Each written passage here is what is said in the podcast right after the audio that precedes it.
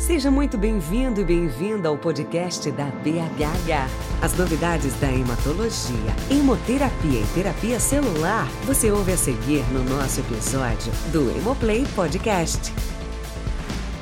Este podcast tem um oferecimento da Bayer.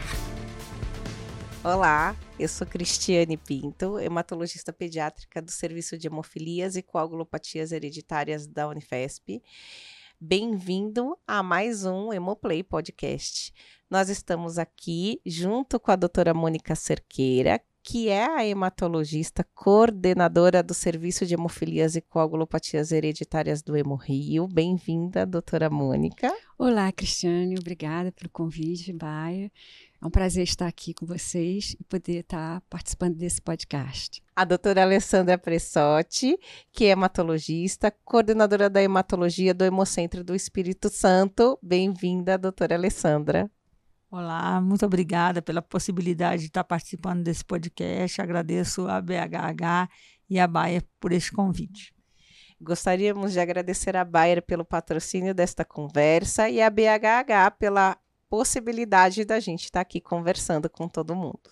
Nós estamos aqui hoje conversando a respeito da pesquisa clínica dentro da hematologia, né? O quanto é importante, é, principalmente dentro da hemostasia, a pesquisa clínica e no dia a dia as pessoas acabam esquecendo a respeito de o quanto isso é importante. Doutora Mônica, podia falar para a gente um pouco a respeito da pesquisa clínica, o que, que é um estudo pré-clínico, fase 1, fase 2, 3, 4, e como é que isso impacta na gente, assim, na ponta? Olá, Cristiane. Então, a pesquisa clínica ela é um, uma investigação feita em seres humanos, né, que avalia a farmacocinética, a eficácia e a segurança de produtos, né, eh, médicos, né. Ela tem várias fases. A fase pré-clínica é aquela que é feita em animais, em laboratório, né, com a medicação, com o produto. Então, depois temos a fase clínica, né? a pesquisa clínica mesmo, que é dividida em quatro fases. A primeira fase é quando a gente utiliza indivíduos normais, né, sem nenhum problema de saúde, em número de 20 pessoas a 100 pessoas no máximo, né? E ali a gente está avaliando a tolerância, a eficácia e verificando a dose. A fase 2 é mais para avaliação de é com um número maior já de pessoas, já inclui indivíduos é, com a doença, né, que, é, em que é, o produto vai ser usado, em número de mais ou menos 100 a 500 indivíduos. E nessa, nessa fase, nós estamos tentando avaliar a eficácia, a segurança né, da medicação né, nesse grupo de pessoas. A fase 3 é já um estudo maior, com um número maior de indivíduos de pacientes, né? E que você inclui cerca de 500 a 3 mil indivíduos, e você está aqui, então, assegurando-se da segurança, da eficácia da droga. E a última fase, a fase 4, que é uma fase que é a pós-comercialização, né? A vida real, né? O uso da medicação na vida real. Olha então a, a doutora Mônica falou a respeito do, do, da fase 4, ser estudo de vida real, né? E assim, conta pra gente a respeito da sua experiência de inclusão de crianças nos, na, nas, nas fases clínicas que, que, é, que tem, se você já colocou, e quais os desafios que você já enfrentou em relação a colocar paciente em estudos clínicos, e também, na verdade, e, qual é a importância de participar disso e dos estudos de vida real? É, primeiro, obrigada, né, por estar tá podendo participar desse podcast. Eu acho que a gente tem que começar a falar da pesquisa clínica, começando, é, assim, o Brasil hoje tem menos pesquisas clínicas do que poderíamos ter, né? A gente começa, geralmente, no centro, fazendo pesquisa clínica em pacientes adultos, né? É, o Brasil acaba pegando mais pacientes na pesquisa clínica na fase 3, né, onde você já começa a ter um número maior de pessoas envolvidas nessas pesquisas. E só depois que você acaba tendo já experiência mais com pacientes em, é, adultos é que você começa a ser é, está apto para fazer é, pesquisa clínica no grupo pediátrico. É, na pesquisa clínica, você tem um ganho muito grande para a instituição e para o paciente. Primeiro, porque você traz novas tecnologias que nem sempre serão incorporadas no país. Segundo, que você tem uma interação muito maior com a, o sujeito da pesquisa, o paciente, a equipe multiprofissional todo mundo se compromete muito com aquele paciente, porque você tem uma responsabilidade muito grande na coleta de dados. Inclusive, o próprio paciente se, corres se corresponsabiliza com o seu tratamento. Na pesquisa pediátrica, a gente tem sempre que é, assegurar para os pais, porque eles são os tomadores de decisão, se eles vão ou não incluir o filho deles naquela pesquisa. Então, eles precisam se sentir muito seguros daquela droga, do, do de que o filho dele não vai estar sendo submetido a um risco que para ele talvez seja muito preocupante. Uma vez que você consiga assegurar para esses pais que essa droga vale a pena ser utilizada para aquele paciente, para que a gente possa ter dados aqui no Brasil da nossa população e consiga fazer com que essa droga seja incorporada e tudo mais, acho que ele passa a se sentir mais confiante e tendo mais possibilidade de aceite de participar dessa pesquisa a gente tem que lembrar sempre que os estudos para faixa etária pediátrica chegam sempre depois, é sempre por último, né? A gente tem que ter lá os estudos da, da faixa etária dos adultos com eficácia e segurança comprovada para que a gente possa chegar na faixa etária pediátrica. E ali a gente sempre tem uma diferença, né? Uma diferença do funcionamento da droga, porque nem sempre o jeito do organismo de, de da criança funcionar é igual ao jeito que o organismo do adulto funciona, né? A gente sempre fala, criança não é um adulto pequeno, então tem as suas peculiaridades, né? Pensando na, ainda na pesquisa clínica e pensando também no nosso ambiente é, no Brasil, né? Nosso ambiente científico no Brasil, o que vocês achariam, eh, pensariam no quais são os principais desafios que a gente tem hoje para nós brasileiros para participar da pesquisa clínica? Bom, eu uhum. acho que um grande desafio que nós temos é os nossos é, serviços de regula regulatórios, né? E eles, eles têm, uh, isso é um grande entrave para nós, porque se formos comparar com outros outros países, por exemplo, Estados Unidos, para ele aprovar um estudo, ele geralmente leva de três a quatro meses. A Europa, até seis meses. E o Brasil, 12 meses. Então, isso é um problema para nós. A, a, a, lentidão da aprovação dos estudos clínicos. E isso, muitas vezes, ela faz com que nós não participamos do, dos estudos clínicos. Isso impacta muito porque o estudo clínico impacta. tem a, aquela agenda, né, doutora Mônica? Exatamente. A gente, eles têm lá até, até tal data eu posso incluir paciente. Isso. Então, como às vezes a gente leva um ano para aprovar o estudo, quando chega a hora da gente pôr o paciente no estudo, a data final de inclusão já acabou. Então, a hora que ele é aprovado, a gente já não pode pôr paciente nenhum. E isso ocorre muito para os estudos 1 e 2, né? Onde você tem um prazo muito curto para aprovação para eles poderem dar início à pesquisa. Então, o Brasil fica, às vezes, muito restrito só aos estudos 3, porque esse prazo, às vezes, a gente consegue obedecer. Alessandra, e você, o que, a, o que acha de, dos desafios que a gente tem é, pegando o gancho do que a Mônica falou, no que eu acho importante a gente falar que até mesmo nos estudos 3, com a grande maioria deles são internacionais e são competitivos, ou seja, você abre e as, os centros participantes vão colocando os pacientes. A partir do momento que você tem uma demora na aprovação disso nos, nossas, é, nos nossos centros regulatórios, que a gente ou entende-se como CONEP, que é o Centro Nacional, e, e os CEPs, você às vezes pode perder a chance de incluir o número de pacientes que você teria potencialidade de incluir.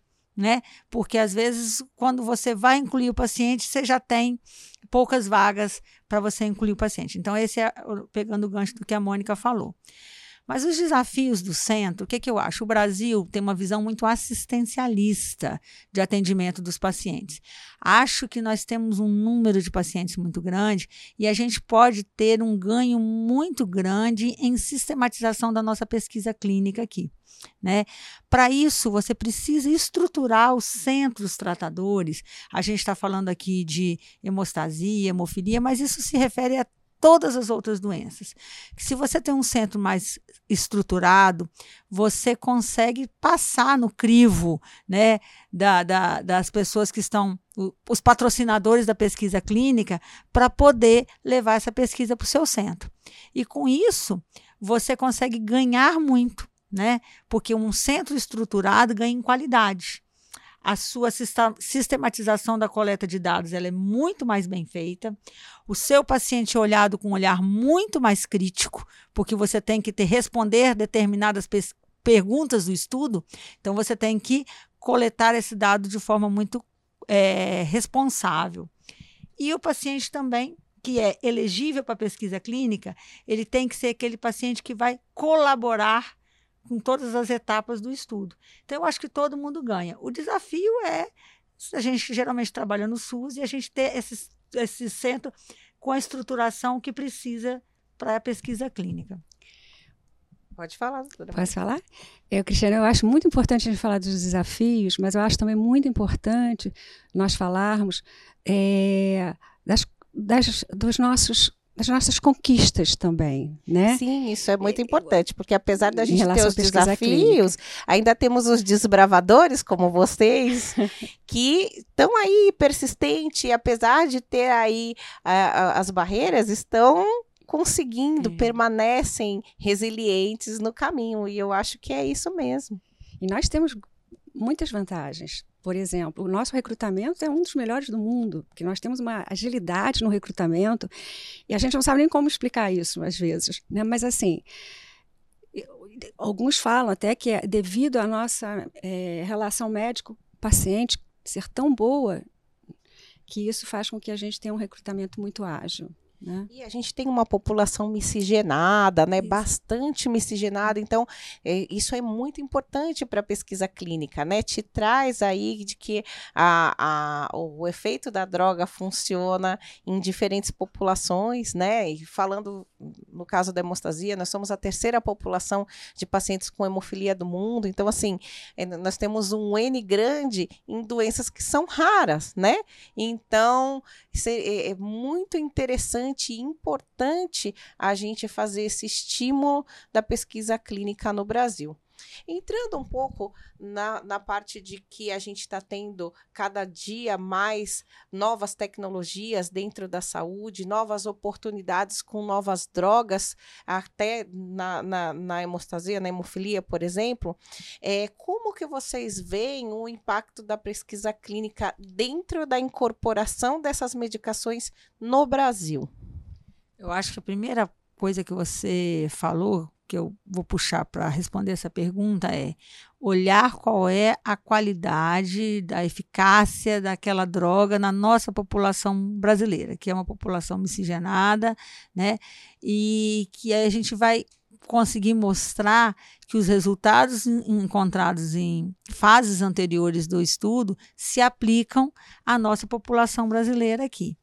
E mais importante do que isso é você trazer para esta população inovação, trazer produtos de qualidade que às vezes vão ser incorporados, a gente vai ter dados para subsidiar a, a, a, a, nossa Conitec. Olha, aqui na nossa população a gente teve bons resultados com esta droga, então ajuda, eu acho que, a possibilidade de incorporações de drogas tá certo? E mesmo aquelas drogas que não forem incorporadas, pela legislação brasileira atual, se o meu paciente se beneficiou com uma droga da pesquisa clínica e se eu, enquanto pesquisador, entender que essa droga deve ser mantida na fase pós-estudo clínico, hoje o patrocinador tem que continuar fornecendo essa droga enquanto o pesquisador achar que esse, essa droga tem um efeito benéfico para o paciente. Então, isso é uma coisa bastante interessante. Doutora Mônica, você acha que a participação de centros brasileiros nos estudos clínicos favorecem a, a incorporação das, dessas drogas nas quais os centros brasileiros participaram da pesquisa? Eu acredito que sim, claro, eu acho que você, é, os centros, eles primeiros, eles têm a experiência, né? Os profissionais adquirem a experiência em lidar com aquilo, conseguem conversar com os órgãos governamentais para uhum. fazer a incorporação e ajudam também as indústrias farmacêuticas fazer o link também com, com o governo para que essas drogas possam ser incorporadas. Então eu acho que eu acho que isso facilita bastante, tá? Eu acho que é importante, sim. É, eu vou pegar, falar mais uma coisa que eu acho muito interessante na questão da pesquisa clínica internacional ou até mesmo nacional, é que a gente cria um network. A gente cria uma linha, uma troca de experiências muito grande com os pesquisadores, tanto do Brasil quanto pesquisadores internacionais. E isso abre portas para a gente discutir não só os pacientes da pesquisa clínica, mas os pacientes do nosso dia a dia. Né? De vez em quando você manda um e-mail para fulano de tal que faz parte de uma pesquisa com você. Olha, eu queria sua opinião nesta situação deste paciente. Aconteceu comigo essa semana. E aí você poderia me ajudar? Então, é, um, é uma abertura de portas que, através do, da pesquisa clínica, você está participando daquele estudo com aquele pesquisador sênior, aquele, aquele aquela pessoa que publica tantos trabalhos que a gente lê no nosso dia a dia, ele possa trocar sua, sua experiência no momento de, da vida real nossa, né? Isso Traz é um pouco do know-how, né? Exatamente, eu acho que isso é importantíssimo. Há uma troca de conhecimento e há uma aliança com universidades e com serviços importantes lá fora, que assim, isso assim, enriquece muito um serviço de, né, em que você está fazendo essa, essa pesquisa. É, então, assim, não só dentro, na, na verdade, eu acho que o setor de, da hemostasia, da hemofilia, dentro da hematologia, é um setor que a gente tem tido bastante oportunidade de, de participar de pesquisas clínicas, inclusive na faixa etária pediátrica. Eu acho que nós somos uma das áreas que mais tem essa oportunidade de colocar as crianças na pesquisa clínica, mas é, é a gente tem aí a pesquisa clínica na oncologia, que sempre vai muito bem, as pessoas, eh, os pacientes até procuram né, participar desses estudos, mas acho que a gente ainda precisa amadurecer um pouco mais. É, esse, essa participação aqui no Brasil, né? É, recentemente a BHH colocou aí em funcionamento a plataforma de pesquisa clínica é, e que fica disponível para as pessoas acessarem. É uma plataforma nova. Quem quiser saber mais pode entrar lá no site da BHH e pesquisar, mandar pergunta. É, como tudo em pesquisa clínica é tudo muito é, sigiloso, né? A gente preserva aí, é, tem a lei da proteção de dados do paciente, tudo. Então, é, também é um apoio para que os hematologistas façam mais participação dentro da pesquisa clínica continuando a nossa conversa aí muito interessante é a gente pensar a respeito de pesquisa clínica no Brasil, que muitas vezes a pesquisa clínica não é vista como trabalho, né? É, tipo, nossa, mas você está fazendo pesquisa no seu horário de trabalho? Ah, sim, pesquisa clínica é um trabalho, né? O que, que você acha dessa fala?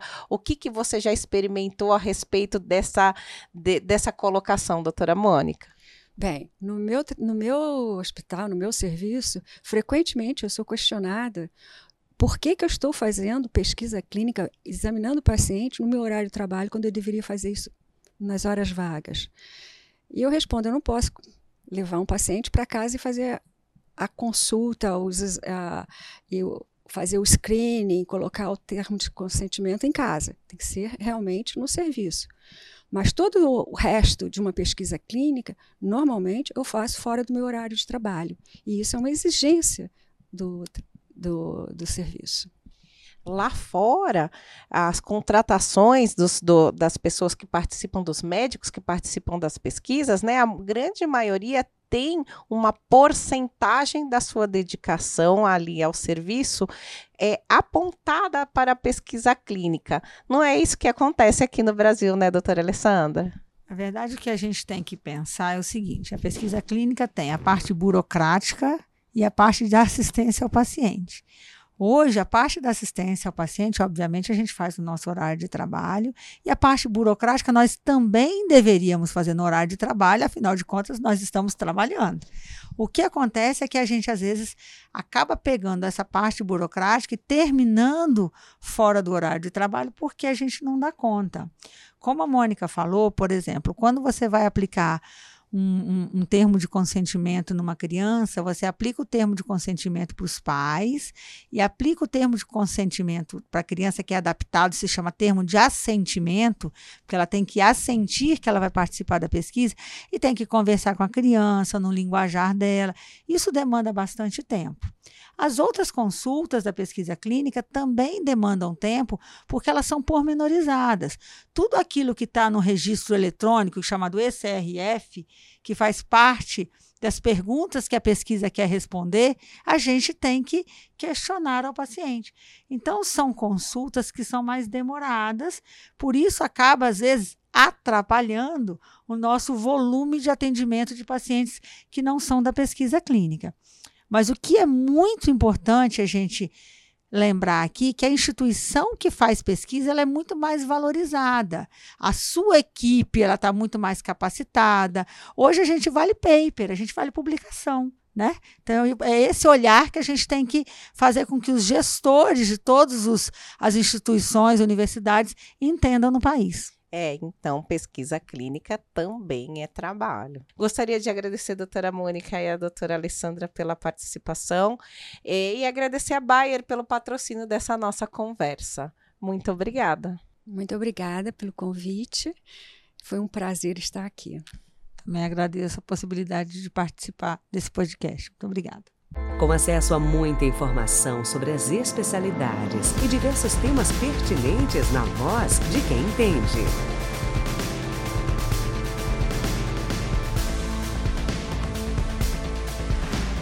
Este podcast teve o oferecimento da Bayer.